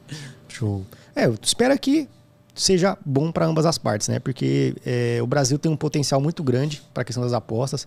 Como a Camila falou, a gente está começando apenas, apesar de ter muita gente já no meio, mas acredito que com a regulamentação de maneira correta, até vai inibir os, os amadores, né? Vai ficar quem realmente entende do negócio, quer fazer o negócio profissional, e aí vai dar muito mais margem para as pessoas poderem ganhar dinheiro de fato, né? É, eu acho uma coisa que é muito importante é que eu estava vendo que estavam é, pretendem acrescentar a questão do, do marketing abusivo, né? Então eu acho que a regulamentação é algo benéfico até nesse ponto, Show. né? Que as pessoas vão ter que ter a responsabilidade para fazer o marketing, senão vão responder é, criminalmente né? por isso, né? Então, é, eu acho, é, juridicamente. Né?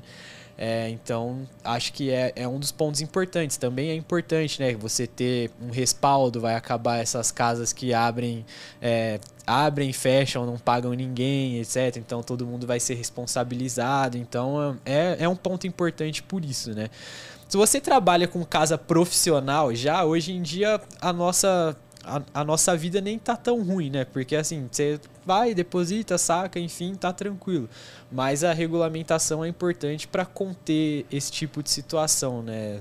que acontece vira e mexe. O que tem de casa que fecha e não paga cliente. Abre conta CNPJ, é, vai de novo. O que é. tem de, de marketing abusivo. Então, é, acho que vai ser muito benéfico nesse ponto. Né? Sensacional. E falando agora de, de futebol em si, de Copa do Mundo, de Campeonato Brasileiro, você é São Paulino veio com a camisa do, do, do Flamengo. O cara não, o cara não torce mesmo pro São Paulo, não, não confia no time. Eu falei pra ele, eu falei, Lucas, você vai com a camisa do Flamengo, né? Tem a explicação, é que a gente tá gravando aqui hoje, o Flamengo joga contra o Corinthians na Libertadores. Tô igual a Jake Dama aqui, mandando energia pra, pro Flamengo lá. Tá, e vocês né? acham quem é que ganha essa Libertadores, na opinião de vocês? Ah, cara, pra mim, o Palmeiras é o é o melhor time do Brasil, assim, é o time mais pronto, mais preparado, por mais que São Paulo tenha eliminado o Palmeiras da Copa do Brasil. Obrigado. Há controvérsias. Obrigado de nada. Há controvérsias. Tá lá, a gente que tá, tá jogando agora. Há controvérsias. É, mas é, eu acho que o Palmeiras é, é o time mais pronto, assim, né? Joga muito tempo junto, todo mundo se conhece muito bem. O Palmeiras faz substituição, o time mantém o mesmo nível. É, acho que é o favorito tanto para o brasileiro quanto para Libertadores. Mas assim, a gente tem o Flamengo vindo em evolução Crescendo, aí, né? né? O Flamengo tem voltado a conseguir sufocar o adversário, né? O Flamengo estava meio é, carente disso no, nos últimos jogos, né? Então agora chegou lá o, o Dorival, tá conseguindo fazer o time voltar a jogar. É, então começa a crescer aí o Flamengo, né? Ficando mais forte na competição. Acho que esses dois, cara, ficam entre esses Paranaense? dois para mim.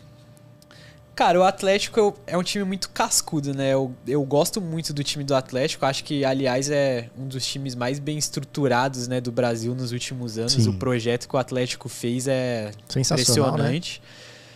Mas assim, eu acho que perto do Palmeiras fica um pouco atrás ainda. E o Flamengo, quando tá nessa fase tem muito jogador diferente, né? Eu acho que o Atlético ele é um time taticamente bem montado, bonitinho, mas jogador que decide, né? Principalmente mata-mata, que é jogo de decisão, uma bola decide, o talento, tudo. Eu acho que Flamengo e Palmeiras ainda ficam um pouco na frente. Mas é um ótimo time o Atlético também, né? Tá na briga aí. E você, Camila, que time você torce? São Paulo. Meu Deus. time de sofredor, né? Uh, e você, qual que é a sua opinião? Você acha que quem que leva aí nesse... Não, mas eu acredito muito no Palmeiras também, né? Porque é o time que nos últimos... é, é difícil. Pra quem é São Paulino, falar que acredita no Palmeiras é meio complicado, né? Mas é o time que tem tido consistência nos últimos anos, né? Então é é muito complicado isso, porque o Flamengo é, é um, é um time que teve ali a ascensão dele, só que depois que o Jorge Jesus saiu, teve o seu tempo ali de reabilitação, né, de reabilitação e tudo mais. Então eu acho que, que não, não tem como. Eu acho que esse título acaba sendo do Palmeiras mesmo, por mais que o Flamengo ainda seja um ótimo time, eu acho que esse ano é. ainda não, não consegue E aí que você vê que não se misturem, né? Eu tô achando que o Flamengo passa e eu tava no Atlético mais um no, no jogo de ida, que sofri pra Dedé, duas bolas na trave, mil gols perdidos.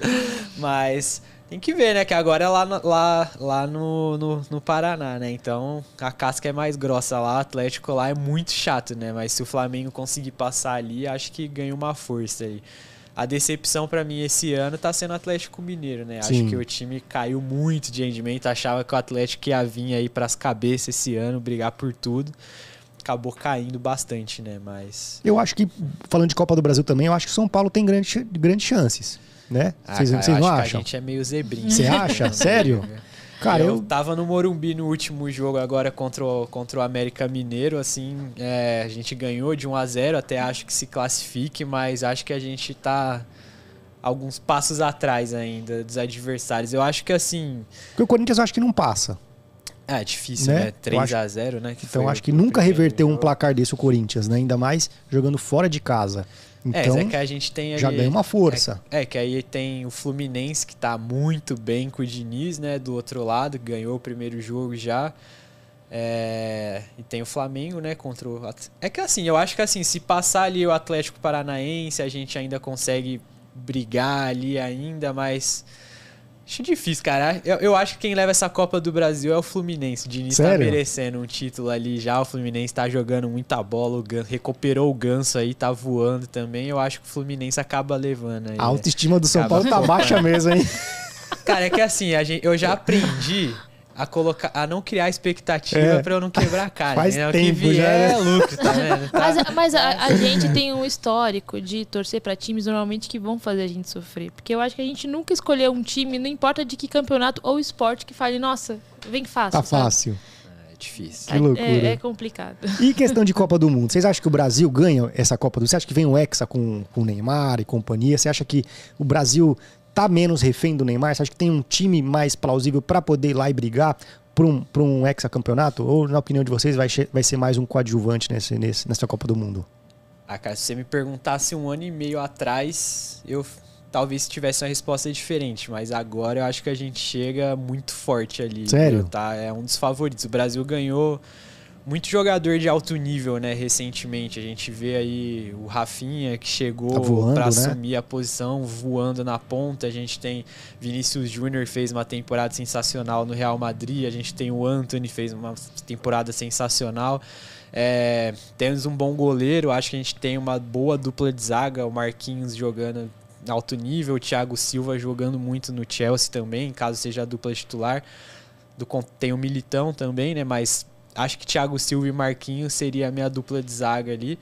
Casimiro, ótimo volante para compor tem Fred, Fabinho, todo mundo tá jogando em alto nível no momento, né? Então eu acho que acho que o nosso único a nossa única deficiência são as laterais ali, que eu acho que os nossos laterais não são top de linha, mas de resto acho que a gente tem todos jogando em alto nível, em campeonatos de alto nível, então acho que a gente tá tirou um pouco o peso do Neymar. Acho que o Neymar vem para essa Copa mais como é, ele ainda é o principal jogador do time, o que vai armar a jogada, tudo, né? Tem o Paquetá também, né, que auxilia, mas acho que esse peso do do um contra um que antes era só o Neymar, a gente ganhou muito, né? A gente tem muito jogador rápido, né, com qualidade no chute, tudo, então acho que peso saiu um pouco dele. Mas acho que a gente não deve pra ninguém não, viu? Acho que a gente chega bem forte nessa Copa aí. Ganhar é difícil, que são muitos times disputam só um leva, mas a gente vai brigar, eu acho. Ah, eu acho que o ano pra sonhar é esse. É. Eu acho que os últimos, as últimas Copas a gente, né, querendo ou não, liga ali o modo brasileiro absurdo quando chega a Copa, mas era com aquele pezinho atrás. Mas eu acho que esse ano é o ano pra, pra sonhar de verdade. Eu acho que o Hexa Tem vem chance. esse ano. Eu acho que vem. Esse ano eu acho que vem. Eu acho que mudou agora. Eu acho que podem convocar 25 jogadores, se não me engano. Eu não tenho, eu não- acho que são 23, acho que aumentou para 25. É, vocês elevariam alguém aqui do Brasil, se fosse, por exemplo, se vocês tivessem esse poder de, por exemplo, ah, um, um Dudu, não é pelo Palmeiras não, mas um Dudu, um Rafael Veiga, um, um Hulk, vocês levariam esse- esses caras? Cara, eu, questão de gosto pessoal, eu acho que o Brasil carece de um centroavante igual o Pedro. Eu daria. É que o fogo é que assim, o Pedro ficou muito tempo no banco, né? E agora que ele tá começando a ter uma sequência de titular. Eu acho que se essa sequência tivesse vindo ano passado, ele teria um Teria chance. nomezinho lá. Agora eu acho difícil chamar, mas eu acho que é a posição que o Brasil mais é carente é de um centroavante de área com a qualidade do Pedro. Então, se eu pudesse levar alguém, eu chamaria ele, eu acho. Show de bola. E você, Camila, quem você levaria? Não vale o Caleri, não. Poderia, tá vendo? É.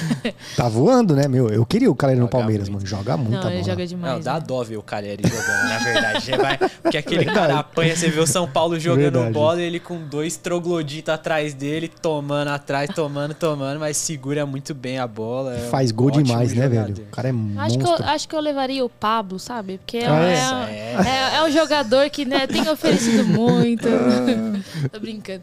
Ah, eu, eu não, não sei, sinceramente. Porque o Hulk, por exemplo, é, é um jogador que tem sido ótimo, por exemplo. Só que eu acho que funcionou ali, entendeu? Eu acho que se levasse, por exemplo, pra, pra seleção, eu acho que já não, não Ela casaria responde, muito. Vou só no banheiro. Vai lá, vai lá. Então eu não, não, não sei. Daí eu não sei que eu acho que eu realmente eu, eu gostei da convocação. Normalmente a gente né, costuma criticar ali, meter o pau, mas essa, essa convocação eu, achei que foi uma convocação muito boa. assim. Eu acho que faz gostei. sentido a questão que você falou do Hulk também, porque eu acho que é, o Hulk, quando ele foi pra Copa, ele tava mais novo, ele tava em, em- É. voando, tava em alta performance, né? E não É, funcionou e tanto. não deu né? certo. Talvez a pessoa fale assim, ah, mas ele jogava num esquema diferente e tudo mais. Beleza, a gente até entende. Mas teve um momento, né? Teve um momento. Talvez se colocar o cara agora, é, por exemplo, se fosse levar ele, na minha opinião, não, não deveria ser titular. Né? É, então, Porque, eu e também também para trazer uma pessoa para compor banco, é melhor colocar uma outra pessoa com é, menos idade, mais é, poderio ofensivo. Com, entre- agili- né, com agilidade, ainda mais ele que é todo corpudo, né? Querendo ou não, ali deixa um pouco a desejar. Mas é, é um dos jogadores que hoje em dia é um dos jogadores que eu mais gosto, mas eu não, eu não levaria, por exemplo, pra seleção. Mas você gostaria dele no, no São Paulo? Ah, São Paulo ia ser legal, né? Mas O a Hulk gente, né, a gente sabe que não vai acontecer. Não, o Hulk deu, deu é assim, é, quando ele veio para o Brasil, assim, que teve cotado para vir para o Palmeiras, estava praticamente fechado. Ele deu uma entrevista, não sei se foi ele, foi o, o Diego Alves, o, o Diego Costa, falou que estava fechado com o Palmeiras. E aí, depois de um- uns dois dias, finalizou falando que não tinha e acertou com o Galo. Meu, naquela época ele era uma incógnita, né? A gente não sabia e tudo mais. É, muita gente Agora, meteu o pau, né? né? Falando, nossa, mas pra, pra quê, né? Se aposenta logo e. E hoje o cara voando, né? Voando, uma das, uma das boas surpresas pro, pro nosso futebol, né? Porque o cara que engrandece o nosso futebol brasileiro. Eu gosto de, apesar de ele ser reclamão pra caramba, eu gosto de ver o Atlético jogar quando ele joga e faz um bom jogo, né? É, fez totalmente. Foi o diferencial ano passado, né? Sim. Porque realmente o Atlético chegou onde chegou muito por causa dele também, né? Então é um, é um jogador que eu gosto bastante, assim, mas. Mas eu acho que funciona ali e é isso. Eu acho que é um jogador difícil de ser explorado, assim. Sensacional. Falando mal de mim, não, né? Só um Ah, pouquinho sempre. só, depois você olha no- nos cortes. É, Sempre. né? Quando sair no ar, você vê. Meus queridos, a gente tá finalizando aqui. Eu queria saber de vocês, cara, que, quando vocês pararem de, de apostarem, quando vocês pararem de serem apostadores, criar conteúdo e tudo mais, como é que vocês gostariam de ser lembrado pela comunidade é, apostadora? Que, como é que a Camila gostaria de ser lembrada e como é que o Lucas gostaria de ser lembrado nesse meio tão difícil de a gente lidar?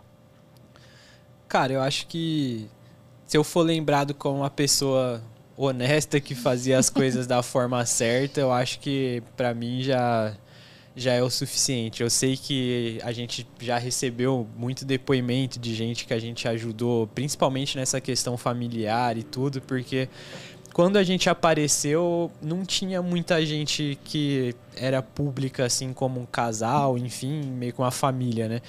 É, então acho que a gente conseguiu ajudar muita gente nessa questão, é, na questão de até das mulheres mesmo, né? Vem- Vinha muita mulher que apostava, mas tinha vergonha de, de aparecer publicamente, que hoje em dia está aí no mercado, que a Camila conversou na época. Então, assim, eu sei que a gente te- teve esse- pedaço de contribuição, mas acho que assim.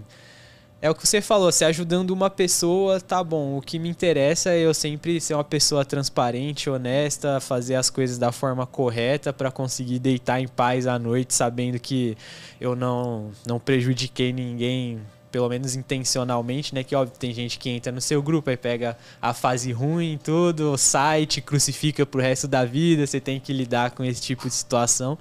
Mas assim, eu tenho a consciência tranquila de que o que eu faço sempre foi transparente, honesto, dando o meu melhor e acho que se eu for lembrado aí como uma boa pessoa, um bom profissional, já já já é tá ótimo. Isso é mim. muito louco você falar, porque assim, no meio de um, de um mercado que é banalizado, o ser, é, o ser honesto não deveria nem ser um, um, um adjetivo, né? Deveria ser tipo algo comum. né? Pra todos. Né? Uma coisa de louco, né, velho? E pra você, Camila, como é que você gostaria de ser lembrada quando você fala, pô, não quero mais, encher o saco disso aqui, não vou mais produzir conteúdo, não vou mais apostar? Como é que você gostaria de ser lembrada pela galera? Ah, eu acho que, que principalmente de te- ter dado o meu máximo para tentar ajudar o, né, o maior número de pessoas possíveis, porque a gente, a gente sabe que é, é uma área difícil mesmo e que cada pessoa que tenta agregar faz totalmente diferença, assim como fez na nossa caminhada também, né? Então, é, é muito importante isso e eu acho que principalmente nessa parte mesmo das mulheres, porque quando eu comecei, que na época até que, que eu trabalhava no, no grupo que o Lucas tinha com um amigo dele, eu tinha muita vergonha. Não era nem vergonha, mas eu tinha muito medo de sofrer preconceito por ser mulher, né? Porque, querendo ou não, até hoje ainda é uma área Sim. muito predominada por homens, né? Hoje em dia já tem muito mais mulheres, mulheres com uma presença forte, inclusive, mas é, querendo ou não, é ainda um meio muito predominado e na época que eu comecei era muito mais. Então eu não conhecia nenhuma mulher que apostava. Depois de um tempo ainda fui conhecer a Raquel, né, da, de Portugal. Mas demorou ainda um tempinho, então eu era muito solitária nessa questão de mulheres. E quando eu comecei, eu comecei até de forma anônima, com medo de Sério? ser julgada, assim. Caraca. O meu, o meu user ali era um ponto só. Eu mandava as entradas, tudo mais, mas ninguém sabia quem eu era. Eu não fazia parte de chat, nada, porque eu tinha muito medo de sofrer preconceito de um head que eu mandasse, ah, óbvio, é mulher, né? Então eu acho que, que é uma das partes que eu mais me sinto orgulhosa, porque eu sei que eu ajudei muitas mulheres no começo a realmente darem a cara a tapa e realmente procurarem o espaço delas, né? Porque eu acho que é isso, porque a gente precisa sim ir atrás do nosso espaço e mostrar do que a gente é capaz. Eu acho que nessa questão até de controle psicológico, eu acho que a mulher até ganha um pouco mais dos homens, que a gente é muito mais centrada do Com que certeza. homem, né? Então eu acho que a gente tem muito para oferecer e eu acho que eu consegui agregar de alguma certa forma ali no começo de ajudar muitas. E eu não sei né, se, se você sabe, mas eu tenho um projeto hoje em dia que é só com mulheres, que são Sério? as Betânias. Sou eu, a Raquel de Portugal, a Paty do Aposta 10, a Mari, que é do- da, da Academia de Apostas. Então, hoje em dia, a gente foca muito nisso exatamente para criar um ambiente ali para mulheres se sentirem confortáveis de conversar, de acompanhar o jogo com a gente e começarem a ter essa coragem mesmo de né, se mostrar em público, que a gente sabe que tem tanto talento ainda né, aqui no, no Brasil não revelado. Então, é um privilégio, assim. Eu fico muito orgulhosa quando vejo cada uma aparecendo e querendo né, começar ali a sua carreira. Hoje, hoje em dia mesmo, no primeiro Betmaster, a gente foi, tinha coisa de uma, duas. Hoje em dia já teve várias, esse último aqui teve várias mulheres que foram como profissionais mesmo, não acompanhando né, o seu marido, seu namorado. Então, eu acho que é a parte que eu mais tenho assim esse carinho, esse afeto mesmo, essa coisa de ter trazido mais mulheres aí pro meio. Sensacional. E deixa, deixa as redes sociais de vocês, os projetos de vocês, que eu acho que isso é muito bacana, porque talvez se tem pessoas que às vezes não conheça, às vezes uma mulher, por exemplo, que a gente tem um público é, feminino também muito grande, se espelhe, né? Se, se identifique e acabe procurando também auxílio. Procu- é, deixa as- as redes sociais de vocês, deixa como é que a gente fala com vocês com relação a projetos e tudo mais. Galera, se eles demorarem para responder uns seis meses, não tem problema, eles vão responder. Não, mas aí a, gente, a gente vai se defender agora, ó. vou falar, ó, a gente tem. É brincadeira. apostando a dois no Instagram, apostando a dois no Telegram também. Mas se for mandar mensagem, manda no Telegram, Sim. porque o Instagram corre um grande risco da gente demorar de responder no momento. E não é por mal, gente, é que a gente realmente É que ultimamente a gente tá tá, mais... focado em alguns outros projetos, né? Como a gente tava comentando antes, a gente teve serviço pago por muito tempo. Inclusive, só Sim, um pô, ponto, claro. é, a gente, eu citei a questão da honestidade muito por conta disso, né? Porque assim, a gente trabalha. Quando a Camila começou a trabalhar com a gente, a gente, eu tava naquele projeto antigo ainda, né? Que eu te falei que eu comecei com um amigo meu. A gente se desligou de lá por. por é, desavenças assim no do formato do trabalho, algumas coisas que um achava certo, o outro não. Criamos o nosso projeto, depois a gente recebeu um convite muito bom para participar de um projeto que também não acabou sendo da forma que a gente esperava. E assim, do período que a gente trabalhou somente nós dois como apostando a dois, a gente não tem uma reclamação é, em ponto de, de Desonestidade, transparência, né? honestidade e tudo. Só que é, por conta de, algum, de, alguma, de alguns outros projetos, algumas outras coisas, a gente tem algumas pessoas que a- até hoje marcam a gente por aquele período de algo que a gente nem concordava e que a gente sempre deixou claro.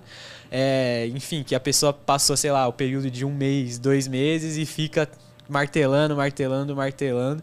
Então, assim, só a gente sabe o tanto que a gente é, batalhou todos esses anos, o tanto que, assim, quando a gente enfrenta fase ruim, eu não fico preocupado nem pela minha banca, mas as, pelas pessoas que eu sei que acompanham o nosso trabalho.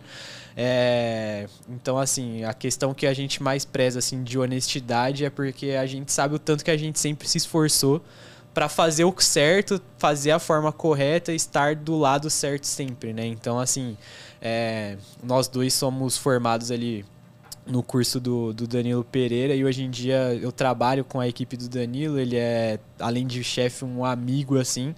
E eu sou muito honrado de ter aprendido a seguir as coisas certas assim com ele e ter trago isso para nossa vida, né? Então, assim, é, é um trabalho muito desgastante, cara. Mexer com o público, dinheiro das outras pessoas é muito desgastante. É, e a gente sempre tenta fazer tudo da melhor forma aí. Então, se a gente for lembrado aí como bons profissionais, boas pessoas, isso já já vale mais do que qualquer outra coisa aí. E aí vocês tinham falado em off que vocês não têm mais o grupo VIP, mas vocês trabalham com outra forma, né? É, vocês querem falar sobre esse projeto? Se tem vagas para as pessoas que querem é, procurar esse tipo de serviço, vocês querem falar sobre isso? Como é que funciona? É, rapidamente, né? Hoje a gente trabalha com um serviço de. É um mini broker, né? Como eu falei com você. Então as pessoas investem o dinheiro, a gente segue uma carteira de, de profissionais nas mais diversas áreas, né? Vários esportes, enfim. É, e a gente faz todo esse gerenciamento da banca. No fim do, do mês a gente cobra uma porcentagem do lucro e hoje a gente até abandonou o nosso grupo VIP. A gente tem um canal somente gratuito no Telegram, onde eu compartilho as entradas que eu faço, a Camila também, conteúdo quando tem, enfim. É, mas o nosso maior foco profissional hoje tem sido gerenciar essa carteira de investidores que a gente tem então, se alguém tiver com algum capital parado, quiser rentabilizar, investir, só entrar em contato com a gente no Instagram, no, no Telegram. No Telegram é, é apostando a dois, é, tudo junto. Até por isso, na verdade, que a gente se ausentou bastante do, do Instagram, né? Porque a rotina tá tão corrida ultimamente que a gente acabou deixando mais o, o lado off mesmo funcionando assim, porque é muita coisa para lidar. E a gente acabou é, ficando mais afastado dia a gente consegue se categorizar como um investidor, sim, de fato, né? Que antes a gente tinha duas vidas, né? A dos, dos investimentos e a do produtor de conteúdo, influenciador, que a gente é, se dividia entre esses dois trabalhos, com toda a responsabilidade do mundo nos dois.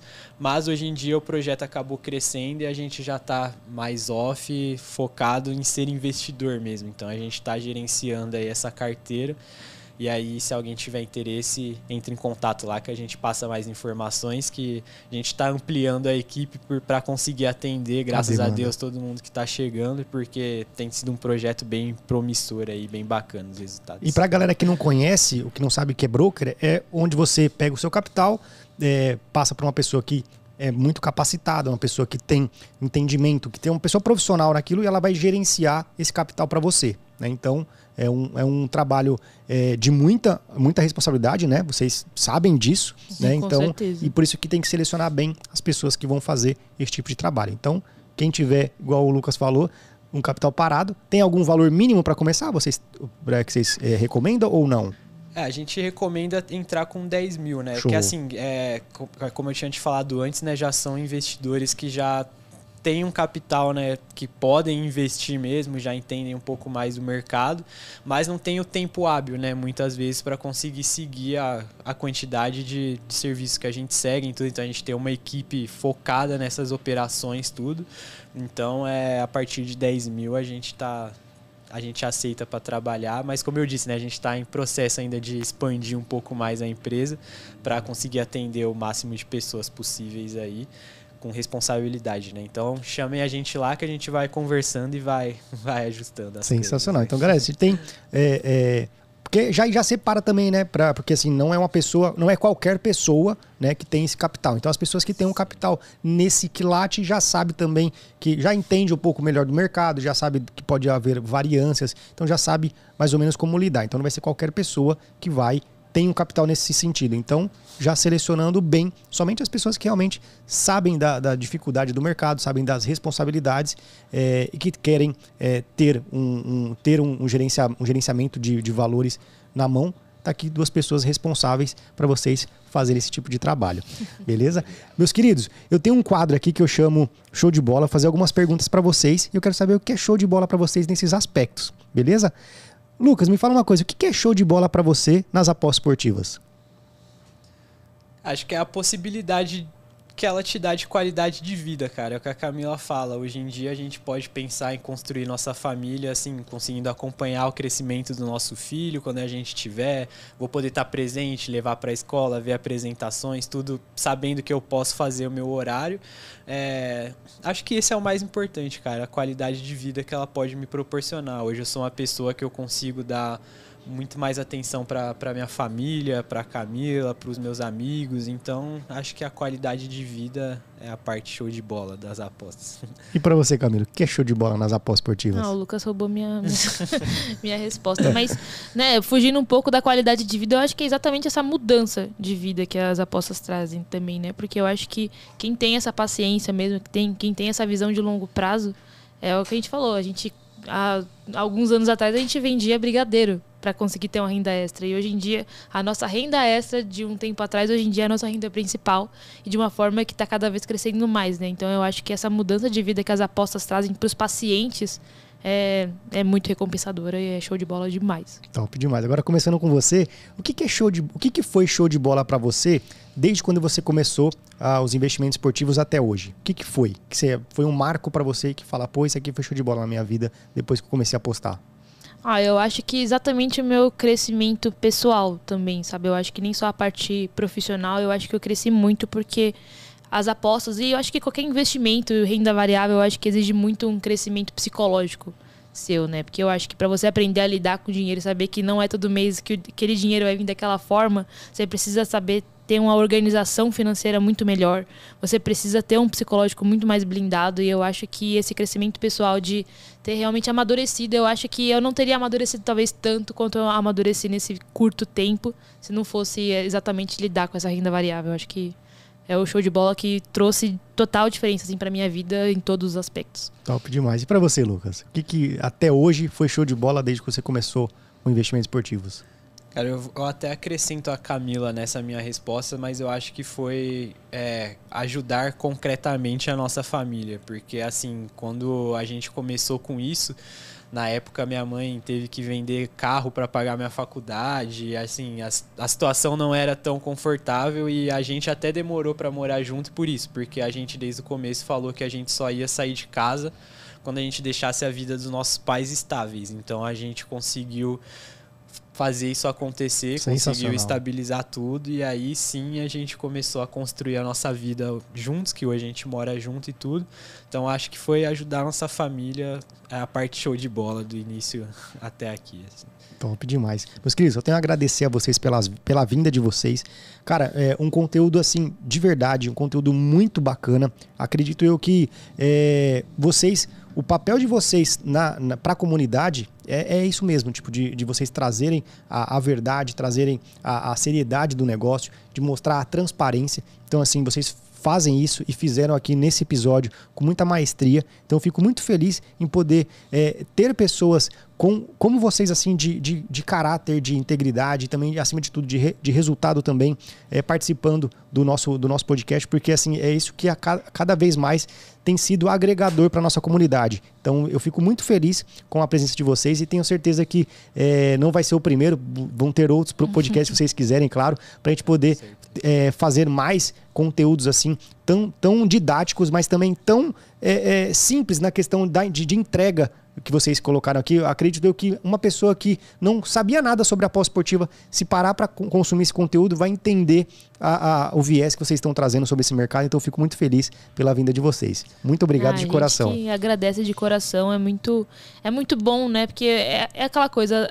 É, é uma troca simultânea, né? Assim como cada vez que a gente conversa com com pessoas que estão aí para agregar, a gente aprende mais também. Eu acho que a gente está cada vez aprendendo mais. Eu acho que é isso, né? Eu acho que isso que, que é o legal, de a gente sempre compartilhar conhecimento, aprender, ensinar. Então a gente fica muito feliz aqui de estar, que a gente admira muito o seu projeto aí. A gente já viu muita gente boa aí também agregando muita coisa aí de valor pessoal. Muito obrigado, muito obrigado de coração. É, agradeço muito também o espaço. É, principalmente ao trabalho também, que é, sei que é difícil conduzir uma conversa assim a, com tantas pessoas É. e foi sensacional o bate-papo aqui, a gente realmente nem sente o tempo passar. Agradeço o espaço a todo mundo que está assistindo aí. e Pode ter certeza que teremos mais vezes aí, se Deus quiser. E da próxima vez eu vou estar mais confiante no São Paulo ganhar alguma Da próxima vez ele vem com a camisa de espero, São Paulo. tá É verdade. Aí vem os dois com a camisa e eu venho com a do Palmeiras. Dá- dá- Aí, aí vai ser um podcast meio polêmico, Sou- né? soubesse ser palmeirense assim, eu tinha vindo com a camisa do São Paulo hoje pra dar aquela cutucadinha. Né? Mas Tá é, vocês sabem que o VAR ajudou vocês, né? Ah, faz parte, já prejudicou muito também, tá vendo? Não, mas ajudou ali, Foi foi feio. cacete, né? não, foi- foi. Foi feio. Mas é, tá bom, tá bom. O importante É, é, O importante é que a gente O importante é que eu tô classificado. Sensacional. Galera, é isso então. Tamo juntão, é nóis e até o próximo Show de Bola Podcast. Obrigada, pessoal. Tchau, tchau.